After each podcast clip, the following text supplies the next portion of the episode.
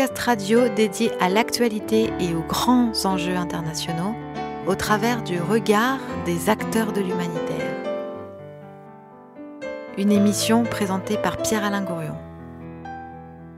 Bonjour à tous, euh, ici euh, Human depuis Lyon, depuis Villeurbanne, depuis la métropole euh, de Lyon, centre du monde comme chacun le sait, en tous les cas centre des dialogues en humanité, ce festival à la fois très lyonnais et très international. Si international qu'aujourd'hui nous ferons cette émission en deux langues, en français avec vous, et merci d'être là, et puis en anglais, euh, parce que nous avons une interlocutrice anglaise dans le groupe que je vais vous présenter maintenant, et aussi parce que euh, Dialogue en Humanité eh bien, euh, se développe et s'est tellement développé qu'il a fait des petits à l'extérieur de la métropole de Lyon, dans une centaine de villes du monde. Mais on va démarrer en français, on va dire un peu d'anglais avec Alexa. Thank you for being here. Thank you very much, Pierre. Alexa Pugh. Yes, Alexa Pugh. Do you know what sim means pew in French?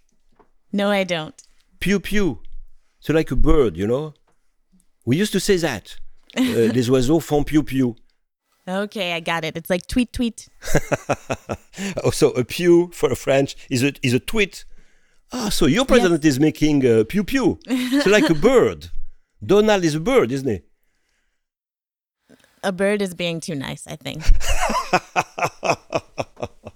voilà, c'est bien parti. Et c'est parti euh, un tout petit peu en musique avec euh, une première, euh, une première sensation musicale.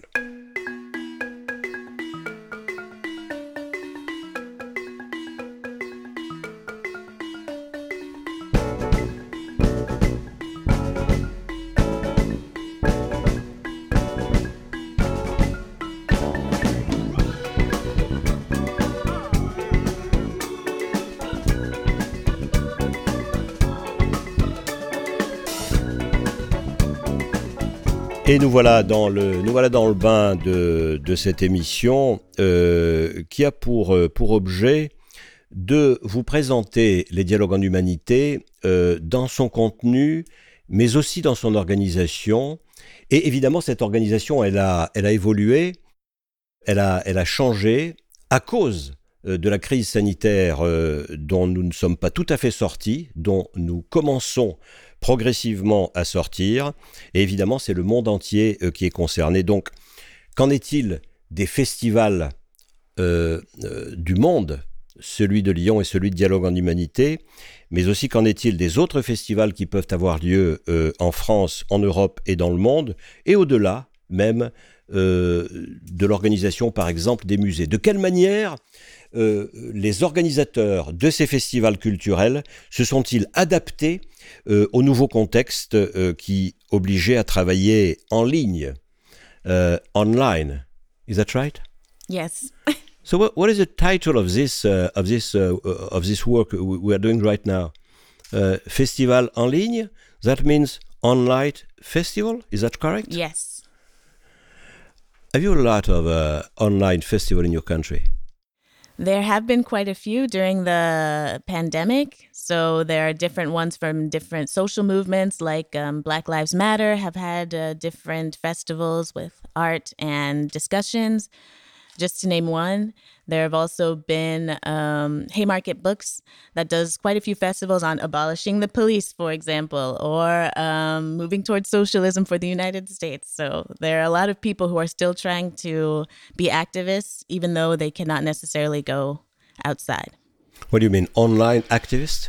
Yes. uh huh. What is an online activist?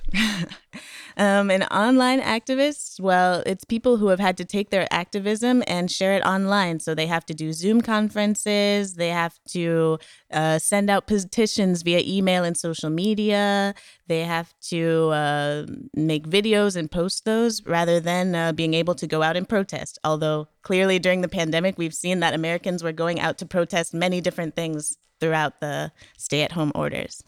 Voilà, Margot Trémolière, bonjour, merci d'être avec nous. Bonjour. Voilà, tu as fait partie de cette équipe organisatrice avec Alexa Pugh, des dialogues en humanité.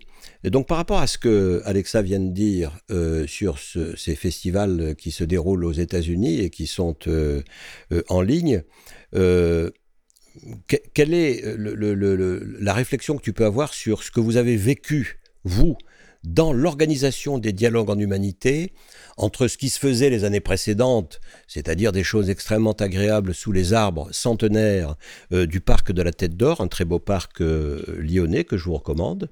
Euh, voilà, il, est à l'intérieur de la métropole de Lyon, je tiens à le dire. quelles sont les différences essentielles et de quelle manière l'équipe a, pu s'organiser, s'auto-organiser et peut-être inventer des solutions avec ce que disait Alexa il y a un instant, c'est-à-dire des choses en ligne et en particulier à travers euh, le logiciel qu'elle a cité, qui est le logiciel Zoom. Zoom. Et on n'est pas sponsorisé par Zoom et on le regrette, on n'y a pas pensé. Euh, bah, je pense qu'une des particularités pour ce festival précisément des dialogues en humanité, c'est que il était particulièrement peu adapté à la transposition en ligne, puisqu'une de ses marques de fabrique, c'était justement de rassembler des gens à l'extérieur, dans la nature, et que c'était une composante qui était mise en avant d'ailleurs dans la communication de ce festival, et à laquelle étaient attachées toutes les personnes qui avaient l'habitude de venir participer à ce festival. Et ne serait-ce en fait que de convaincre le réseau que euh, le, le, passage en ligne était pensable et possible, c'était pas gagné d'avance. D'autant moins que euh, c'était une période quand même très spéciale et que du coup on a, on a dû subir une période de flottement assez importante entre le moment où on a dû quitter les bureaux pour euh, se confiner et, travailler euh, et passer en télétravail et le moment où on a véritablement pris la décision de passer intégralement le festival en ligne. Parce qu'il est, en fait, il, il s'est passé un mois d'incertitude en mars où on ne savait pas si on allait pouvoir se déconfiner à temps ou pas pour pouvoir penser un festival euh, euh, au moins semi-présentiel. Donc ça, je pense que c'était des obstacles assez importants. Et la dernière chose qui était un peu spéciale, c'est qu'on a été recrutés, nous euh, aussi stagiaires et équipes, pour penser un festival en, en présence. Et que du coup, les compétences qui étaient requises n'étaient pas du tout les mêmes que celles qu'on a dû utiliser pour le festival en ligne qu'on a dû se former à un certain nombre d'outils virtuels que nous n'avions jamais reçu de formation pour auparavant et, qui étaient essentiels pour le faire en ligne. Voilà. Morgane Kerr, bonjour. Bonjour. Et alors ta propre euh, analyse euh, pour compléter euh, ce, que, ce que vient de nous dire Margot Trémolière à l'instant. Toi, ta spécialité, ce serait quoi? Je sais que, euh, je sais, pardon de t'interrompre, je te pose une question. Alors ça, c'est ça, c'est le pire de ce que peut faire un intervieweur. Il pose une question très longue en général, et puis il laisse pas répondre la personne, et il repose une autre question derrière. Ça, c'est l'horreur. Pardon, pardon, pardon, pardon. Donc je me tais. donc peut-être pour compléter euh, ce qu'a dit Margot, donc il a fallu nous nous adapter et euh, il a fallu aussi accompagner les autres à la formation des outils techniques qu'on a utilisés. Puisque nous, on s'est formé, on a découvert des outils, donc on a utilisé Zoom, mais on a aussi utilisé euh, Midjitsi. Et euh, Toi, ta formation, ta spécialité, c'est quoi? Moi, je suis en formation en management international à l'IAE de Lyon. D'accord. Donc euh, pas très très technologie, mais c'est pas grave, on, a appris, on, s'est débrouillé et il a fallu accompagner bah, tous les intervenants, toutes les personnes qui ont proposé euh, des ateliers du sensible et du discernement, notamment qui ne se prêtent pas forcément d'habitude euh, bah, à quelque chose en ligne. Il, y a, du toucher, il y a des interactions, il y a, y a plein de choses comme ça. Donc il a fallu vraiment accompagner ces personnes pour leur proposer des alternatives pour que leur atelier euh, puisse se faire quand même. Un exemple concret sans trahir aucun secret euh, Je pense qu'on peut prendre euh, un exemple du Wutao, qui est quelque chose qui se rapproche. Le Wutao Le Wutao. C'est quoi ça? C'est une espèce de danse, un petit peu comme euh, du tai chi, du yoga peut-être, euh, voilà, qui se fait. Je crois qu'il y a 12 mouvements officiels euh, du Wutao qui s'enchaînent. D'accord. Et donc, il a fallu, ben, fallu accompagner les personnes qui le proposent pour bah, pour voir que c'était possible en ligne, pour leur montrer comment, comment ça fonctionnait, et puis voilà, pour leur dire, ben, les gens derrière leur écran peuvent vous suivre et faire euh, bah, la même chose que dans le parc, mais ils seront chez eux. Et, ces gens du, du Wutao, de, de, cette, de cette danse euh, avec des postures, etc., n'avaient jamais fait ça, n'étaient jamais passés devant une caméra, où ils avaient déjà une petite expérience? Je pense que ce qui s'est passé, c'est que pendant le confinement. Bonjour Geneviève Ancel. pendant le confinement, je viens juste un peu euh, compléter ce que dit euh, Morgane, bien sûr. Pendant le confinement, beaucoup de nos partenaires euh, sur des questions justement liées au comportement, liées au corporel ou à l'intime, ont, développé, ont cherché à développer euh, des, formations en ligne, à les explorer, à les tester. Et je pense que c'est un très très bon exemple parce que eux, de leur côté, ont cherché à explorer et le fait de leur offrir une plateforme comme les dialogues en humanité en ligne a été euh, bénéfique euh, pour tous. Voilà, et donc euh, c'est euh, cette adaptation euh, nécessaire que nous, qui est le thème de notre, de notre, de notre réunion et de cette, émission de radio. Alors, c'est vrai, et ça a été vrai pour Dialogue en Humanité, euh, ce festival sur lequel nous allons revenir, euh, à propos duquel nous allons revenir sur son contenu. C'est vrai aussi de beaucoup d'autres festivals qu'on évoquera euh, soit en France, soit à l'étranger. Et puis c'est vrai aussi, et là je me tourne vers, vers Catherine Baudet, c'est vrai des musées, me semble-t-il. Oui, effectivement, après la période de sidération, vous, Catherine Baudet, vous, avez un, background, si j'ose dire, puisqu'on parle un peu anglais, euh, dans le domaine des, des musées, de musées français. Votre profession, ça a été quoi? Oui, j'ai été chargée de service des publics, donc de médiation culturelle et de programmation dans différentes institutions euh, euh, du territoire euh, lyonnais, sans les, je ne vais pas les citer.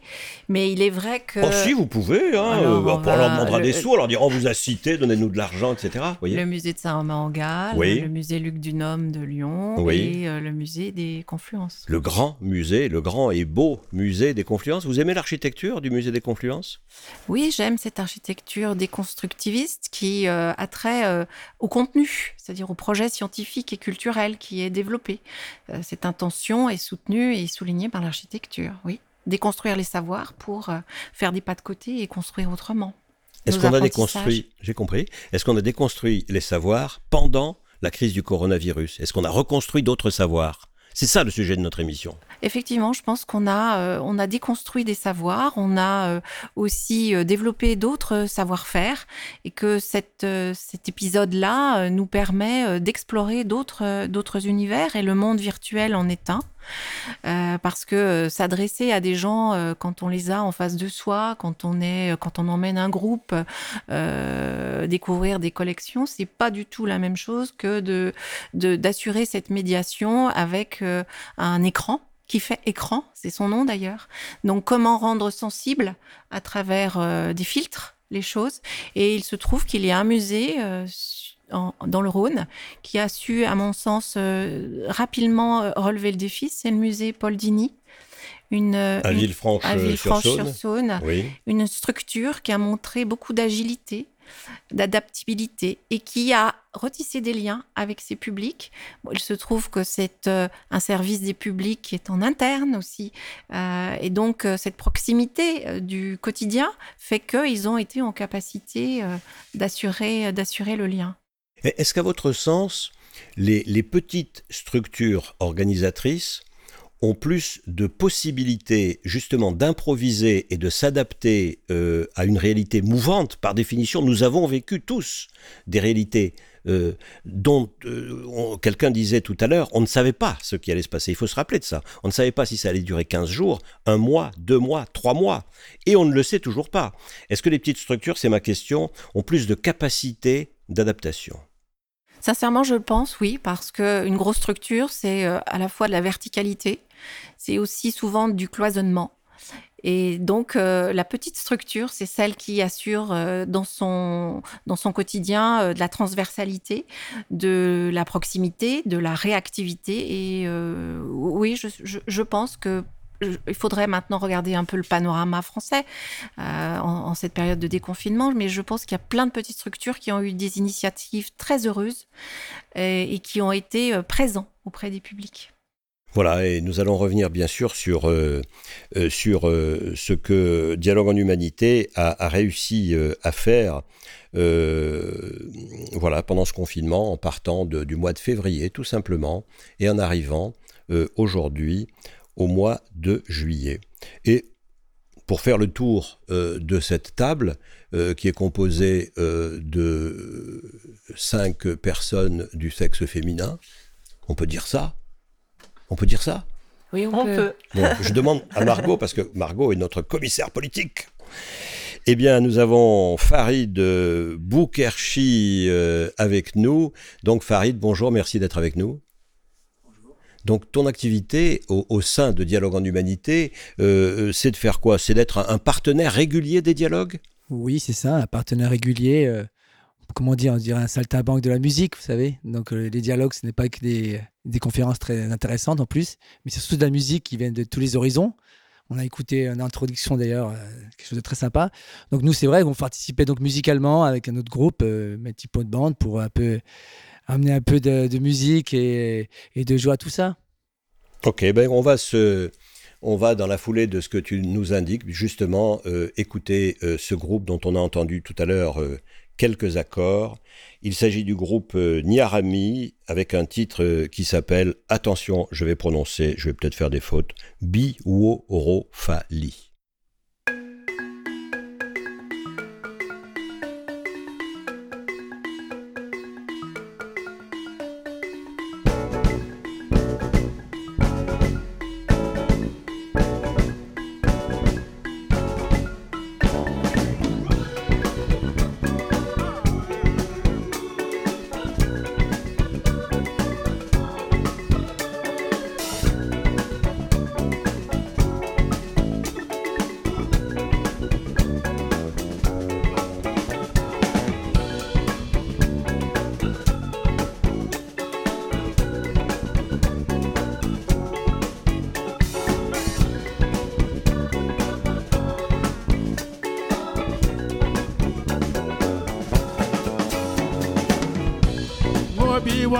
on his direito, babo.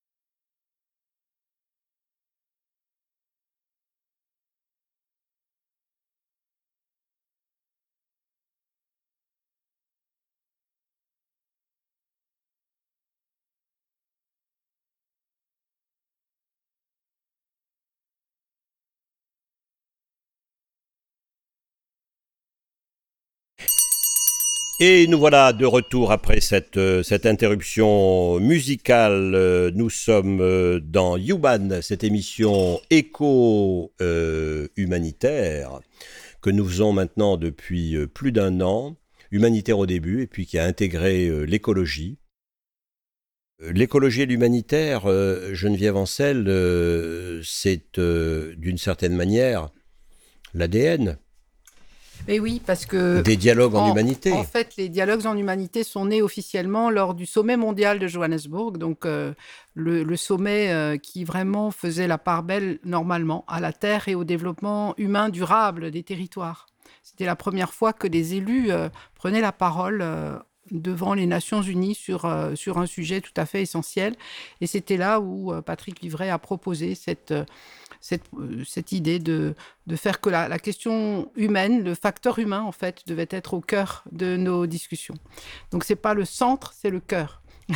Et là, en termes d'enjeux, eh la dimension de mondialité, chère à Édouard Glissant, est tout à fait essentielle face à la mondialisation, d'une part, mais également euh, la question du bien vivre et le bien de vivre avec la Pachamama, si on reprend évidemment... Alors le bien de vivre, je comprends bien vivre. La Pachamama. Mais c'est la terre-mère. Oui. Euh, c'est comme ça que, que parlent les, les, bah, les traditions euh, des, des, tribus, euh, notamment d'Amérique du Sud, et qui a essaimé dans le cadre des forums sociaux mondiaux, auxquels nous sommes évidemment aussi très liés. donc il y, y, a cette dimension de d'être de, en fait partie de la nature, de la terre, mais qu'aujourd'hui, avec un anthropocène euh, qui, se, qui est plutôt euh, où l'homme a un rôle totalement destructeur, le pari des dialogues en humanité, c'est de dire, eh bien, il est aussi possible, euh, le pire n'est pas, n'est pas certain, et il est aussi possible de réussir l'anthropocène. Et tout cela part de la métropole de Lyon. Oui, c'est parce que nous sommes tous euh, là euh, proches de la métropole, ou en tout cas euh, membres de la métropole de Lyon.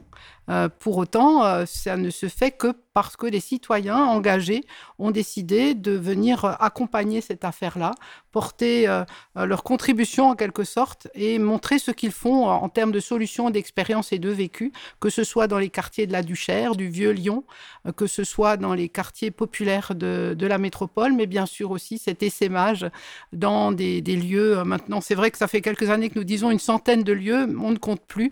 On sait que tout simplement, euh, cette démarche de d'arbre à palabre à l'africaine, revisitée euh, depuis le parc de Lyon de la Tête d'Or, eh bien, a, donné le goût, l'envie de revisiter ça aussi ailleurs dans le monde.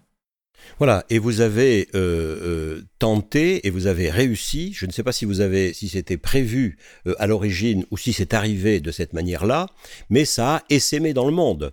Et, et c'est l'originalité de ce festival. On peut le dire en français, on peut le dire également en anglais. Alexa Pugh, what do you think about it? So the dialogues in humanity, that's the direct translation, but we also like to say human dialogues. Um, it's something that is linked to the World Social Forums. It's something that's meant to attract any sort of global citizenship, not a citizenship of this or that country, but really of the earth and our planet. And this is done on a local level, but also on an international level. And the cool thing about Human Dialogues is that it's not just in Lyon uh, France. It's not just in Europe, it's in Brazil, it's in India, it's in Benin, it's in many different countries around the world. So tell them, please Brazil, Benin. Yes, uh-huh. Ethiopia. Uh-huh. Ethiopia. Mm-hmm. Right. Switzerland. Who? Switzerland. Switzerland, yes. La Suisse, quoi. yes. Germany. Mm-hmm. Um, I think in Canada sometimes, right? Okay, and then Quebec. Seattle or Boston. Seattle. Mm-hmm. Uh-huh. In the United States. Yes. Is it important in Seattle, the festival, Dialogue en Humanité? I have never seen it. Uh-huh. I think it's much smaller than the one that we do here in Lyon. Uh-huh. Is this uh, this uh, format in French, sorry, uh, adapted to the social uh, American reality? Right. So, the format of human dialogues, you have workshops to really learn in a more corporal and less mental way. You have discussions, you have testimonials, you have um, times to really just sit down and make a project with other people present. And the fact that it's such, the topics are so global, you know, you have things about social justice, um, gender equality, you have, um, environmental problems, obviously, um, problems of war and peace. And these are many different um, subjects that are all treated within the same weekend. Whereas a lot of festivals in the United States are very much subject specific, uh, very much divided into uh, racial justice or social justice or environmental justice. And di- Human Dialogues brings all of those different things together into the same weekend. Mm-hmm. And uh, I was thinking about uh, the things that uh, uh, uh among the different countries uh, which organize Dialogue on Humanité abroad, there is India. Right. And I had the, the, I should say, the chance, the, the, the opportunity to co-animate a debate with something like 80 people coming from uh, India mm-hmm. about how to feed uh, people living in India and, and, and in China and so on. Uh, right, that was that uh, would not uh, have been possible. I mean, last year to have 80 persons coming from India uh, in Parc de la Tête d'Or. See what I mean? I mean, maybe coronavirus help us uh, to create new things. Right. So they're usually representatives that come, if I've understood, de- delegations of maybe five, ten people, but never would we have had the chance to have a hundred people. I mean, not with the resources that we have at Human Dialogues. And so that was really interesting to see how many different people in India were able to connect. And I think that was the the strong point of doing an online festival. So we talk a lot about accessibility and um, was it accessible online for everyone, but it also made things more accessible online for different groups of people. So it was cool to try that out. Voilà, euh, nous voilà au cœur de notre, de notre sujet. Euh, de quelle manière euh, les festivals, je ne sais pas si on dit oui les festivals, on va pas dire les festivals, euh, bon, pardon, je l'ai faite. Oui. de quelle manière les festivals euh, arrivent à s'adapter à cette nouvelle réalité? Ça va être euh, notre sujet suivant. Mais auparavant, on va, on va encore un peu écouter de musique. Hein. et, par exemple, on va écouter Rashmi Bhatt et Ali Shegan, un duo qui improvise musicalement.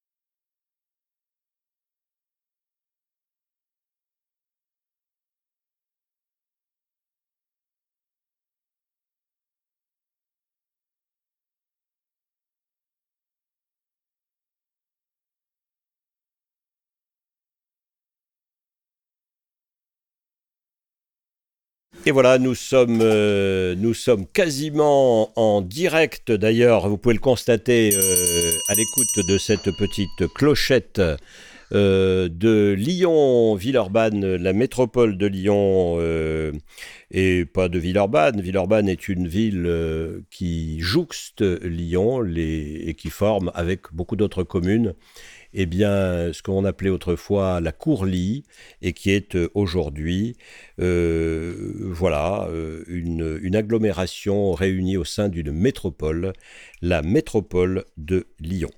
Et nous en étions à cette improvisation musicale. Farid Boukerchi, et tu disais tout à l'heure que, oui, la simplicité, la vérité, euh, l'improvisation musicale sont essentielles euh, au dialogue en humanité. Oui, tout à fait. Euh, de toute façon, avant tout, c'est vrai que dans cette approche, surtout quand on a réfléchi à numérique, virtuel, j'avoue que nous, les premiers, on était un peu sceptiques. Comment basculer du, du réel. C'est vrai que ce qui caractérise les dialogues, c'est le vivant, le partage, l'échange, les rictus, les grimaces, les sourires. C'est ce qui fait qu'on puisse échanger. Hein. On est des hommes sociaux avant tout. L'homme est social, donc il a besoin de toucher, de contact. Et c'est vrai que quand on a l'idée, euh, Geneviève m'a dit que il évoqué l'idée du virtuel. Sur le coup, on était sceptique, c'est vrai. Mais c'est vrai qu'on dit bien s'adapter ou mourir. C'est bien ce qu'on dit. Donc, de toute façon, euh, j'avoue que les équipes, je suis un peu euh, bluffé. On était bluffé par leur capacité à s'adapter. Nous, les premiers aussi dans la musique, parce que dans la musique, jouer, c'est aussi partager. Et c'est vrai qu'on a dû développer, nous aussi, comme eux, des compétences euh, particulières, notamment les reprises de son, des prises vidéo, et jouer devant personne, qui plus est. et jouer sachant qu'il n'y a personne qui nous regarde, à la limite, on est peut-être trop libéré ou pas assez libéré. C'est vrai. C'est encore plus compliqué quand elle évoquait Vodéo, par exemple, la danse, le partage numérique. Et c'est vrai que lorsque je les ai rencontrés lundi pour faire un point, ils m'ont dit qu'il y a eu beaucoup de vues. Et j'avoue que nous, euh, on était assez surpris agréablement surpris euh, qu'il y ait autant de vues, alors qu'on passait d'une période confinée où, déconfiné, on voulait sortir, ne surtout pas rester devant ces écrans.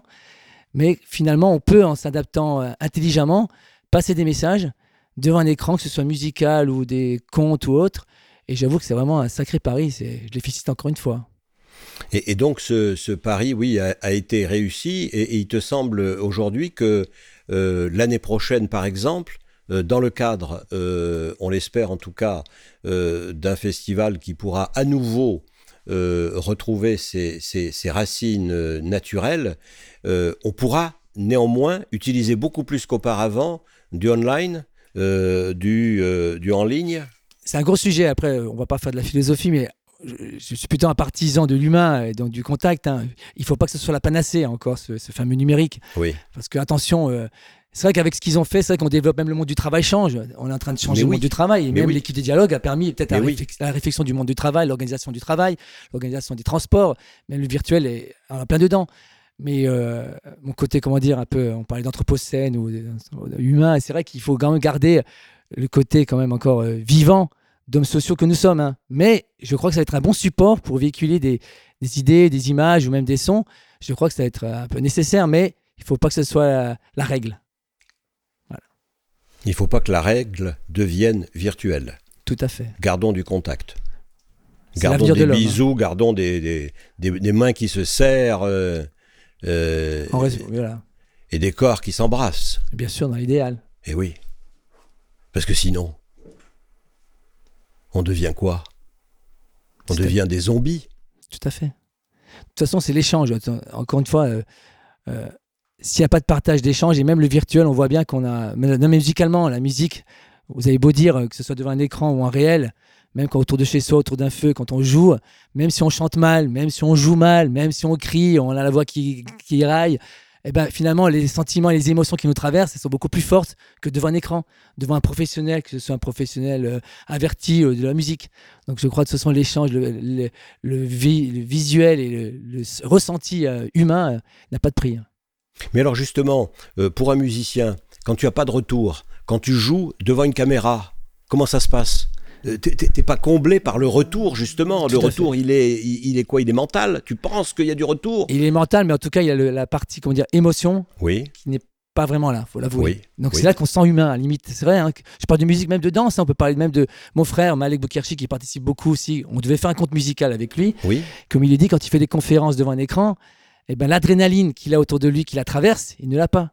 Et ce côté adrénaline, euh, endomorphine et autres, et ça, on l'a que quand on a l'échange, quand on se frotte à quelqu'un ou quand on, a son regard. Et, c'est vrai que ça nous manque, il nous manque. Mais après, on reste des techniciens. Après, on véhicule de la musique, on joue. Évidemment. Mais non, vous n'êtes pas que des techniciens. Loin de là, tout ce que tu viens de dire montre justement que tu n'es pas un technicien, que tu es celui qui fait communiquer. Mais en parlant de musique, je veux dire, on branche on-off, on, branche et on joue. On reste un peu des techniciens aussi quand on, va sortir un son de notre instrument. je veux dire par là le côté technicien. C'est vrai que quand vous voyez autour de vous tous les appareils qu'il y a, on n'imagine pas, hein, même pour eux, euh, pour l'équipe des dialogues, euh, des tables de mixage à gauche, à droite, euh, des prises son, des prises vidéo, comme ici actuellement, là on enregistre. Oui.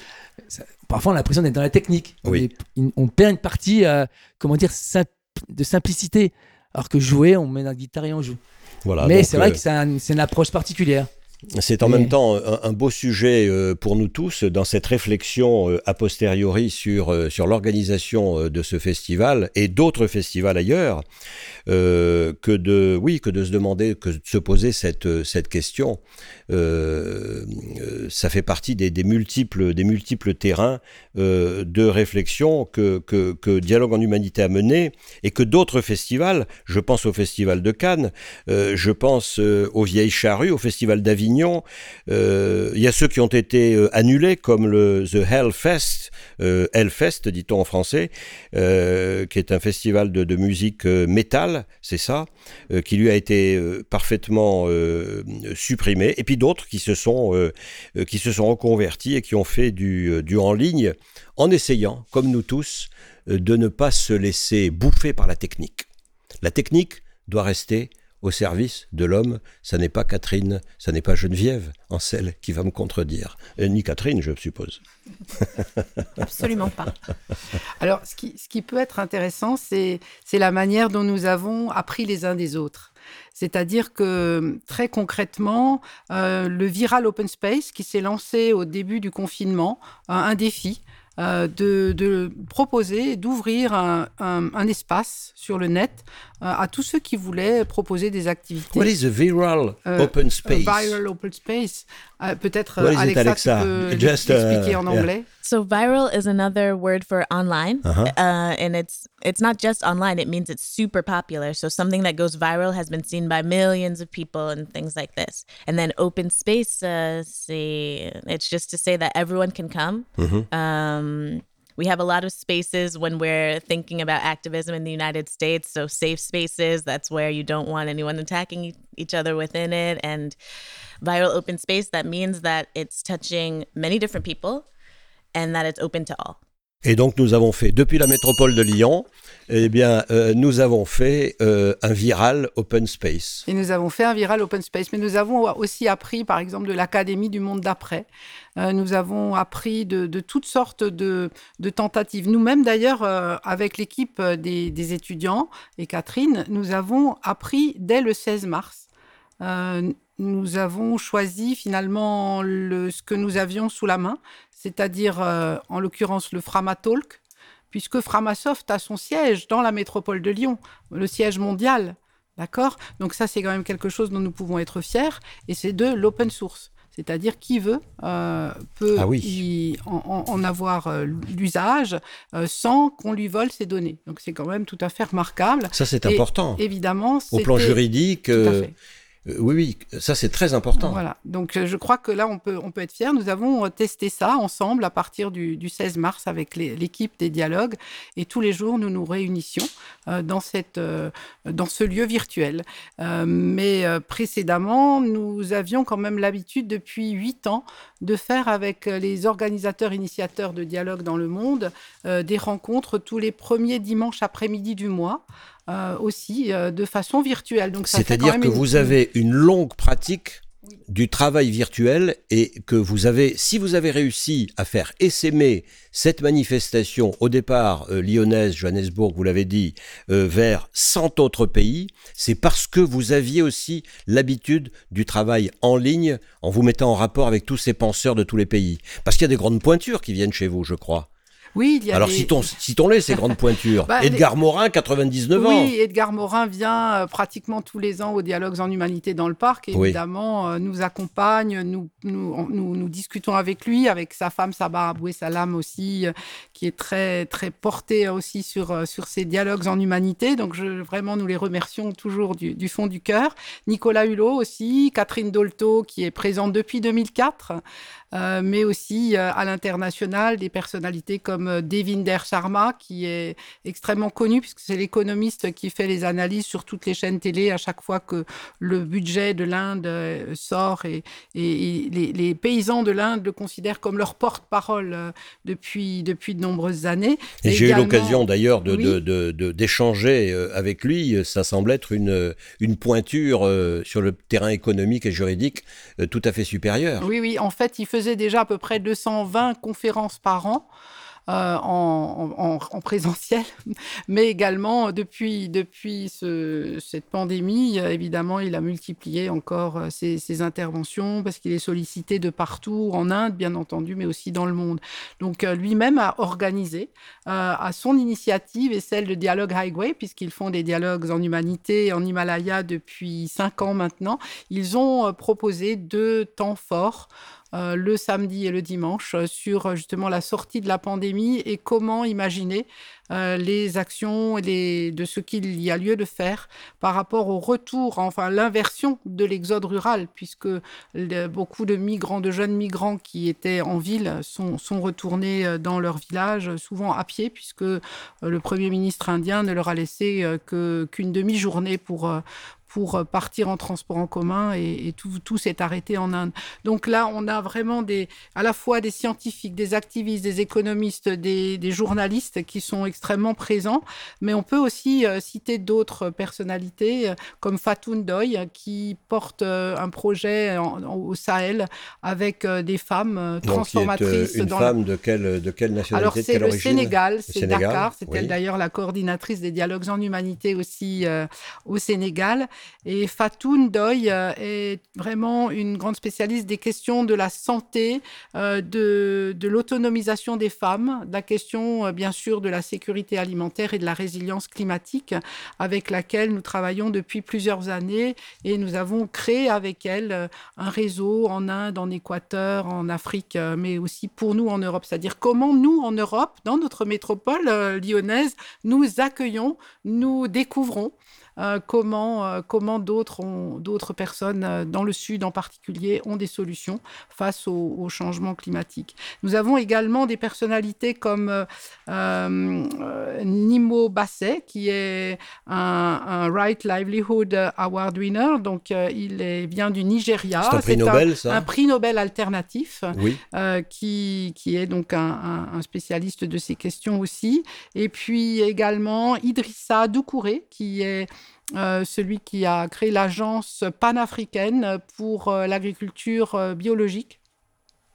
voilà, donc on a bien sûr des, personnes qui, qui, viennent de différentes universités, de différents laboratoires scientifiques, mais aussi de différentes ONG, des artistes comme on l'a vu, et, puis, et puis des personnes qui, qui sont dans, aux Nations Unies, par exemple, et qui poussent, qui nous aident depuis des années, euh, en particulier à prendre ce thème euh, qui est devenu majeur, premier depuis deux ans, euh, c'est prenons soin de chaque humain.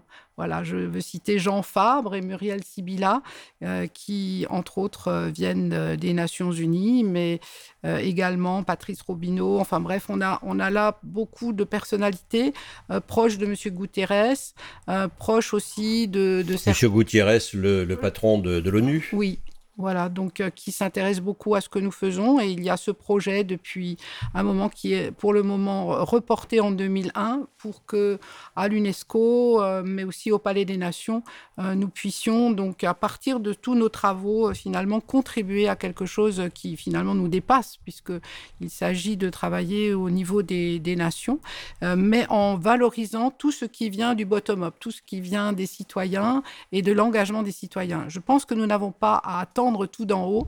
Et c'est un peu cette démonstration euh, qui est faite. Par contre, nous avons à travailler avec toutes les, tous les décideurs, tous les interlocuteurs des différentes échelles de territoire. Voilà ce rapport euh, magnifiquement expliqué euh, à l'instant entre la science et l'artistique, entre le local et l'international. Nous sommes à la fois dans la tradition et la modernité, nous sommes à la fois dans le réel et dans le virtuel. Euh, de quelle manière justement vous parliez de ce bottom-up Comment on traduirait ça, Alexa?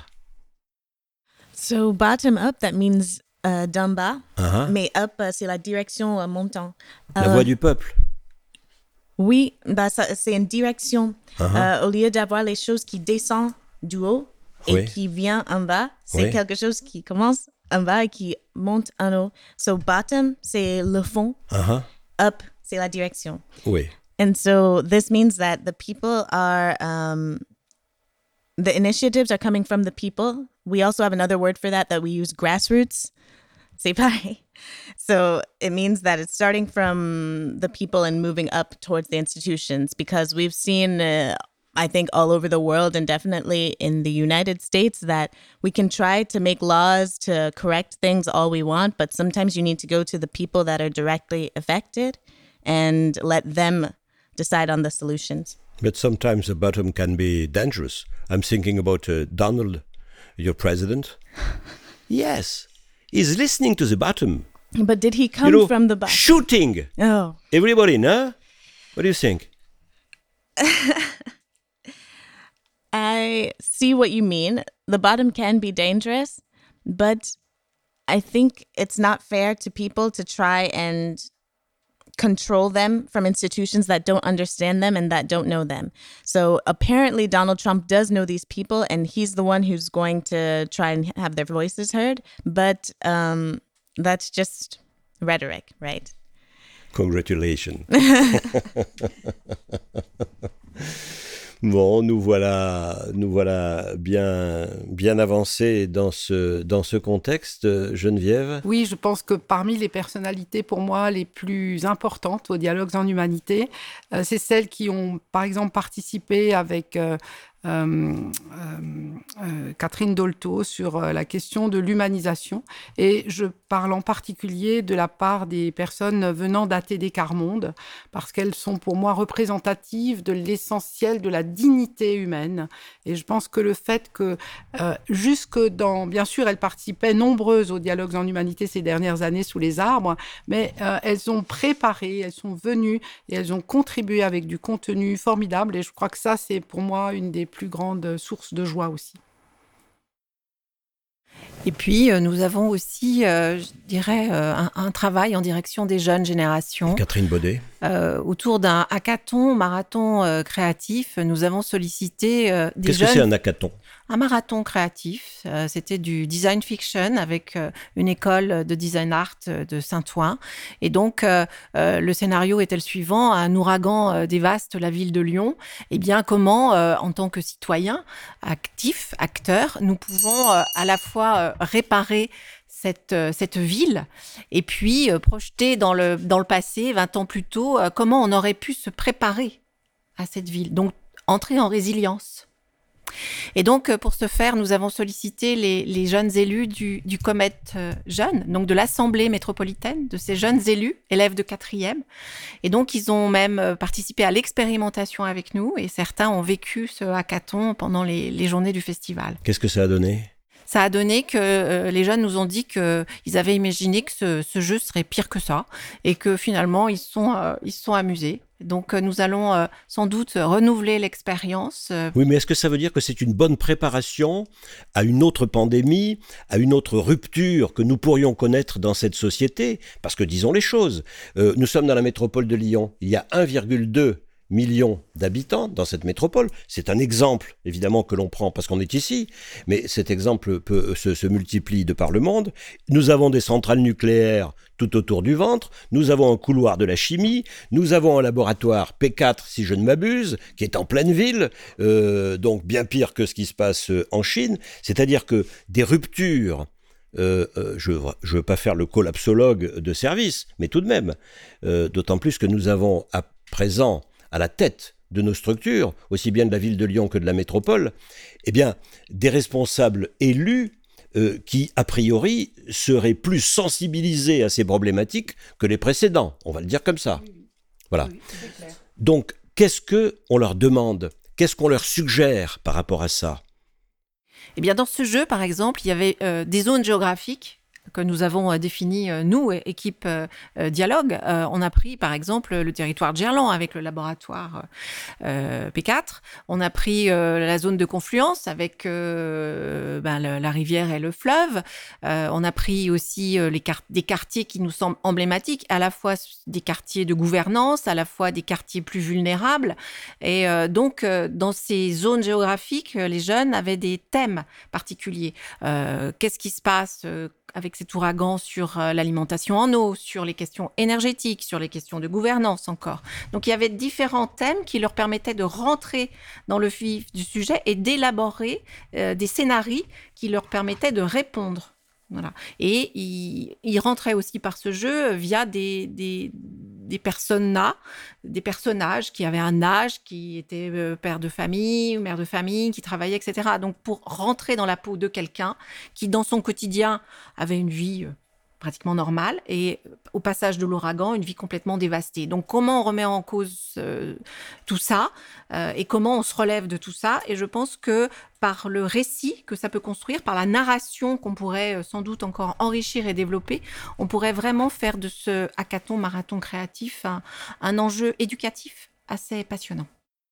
Comment, en quelque sorte, se préparer en jouant aux prochaines ruptures qui vraisemblablement devraient nous arriver dans une vie raisonnable d'homme. Euh, je parle à, des jeunes gens de, 20 à 25 ans.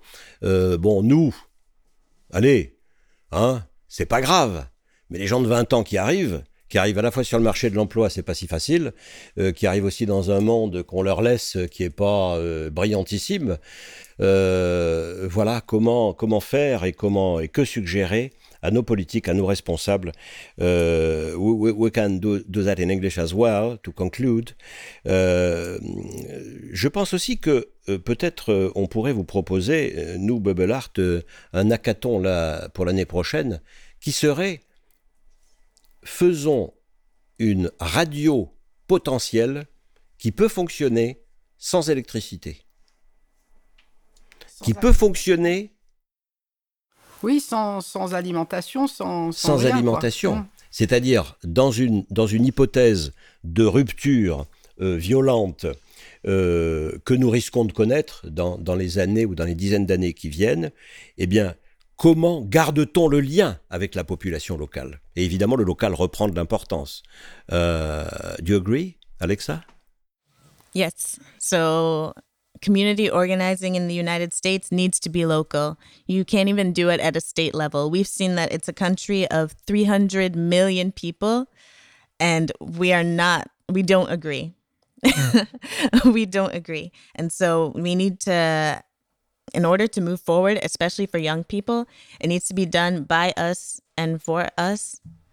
And that depends on the neighborhood, that depends on what we're talking about, or the town, or the village, or the city but it needs to instead of at least in the United States treating everyone like interest groups and stakeholders we need to all move together with solidarity and when i look at france i see that even with its problems or issues at least french people have solidarity in the united states we haven't gotten there yet so I think that that's going to be le mot de la fin. How do you say le mot de la fin in English? Um, closing remarks. Yeah, closing remark. Merci à tous d'avoir été là. Merci.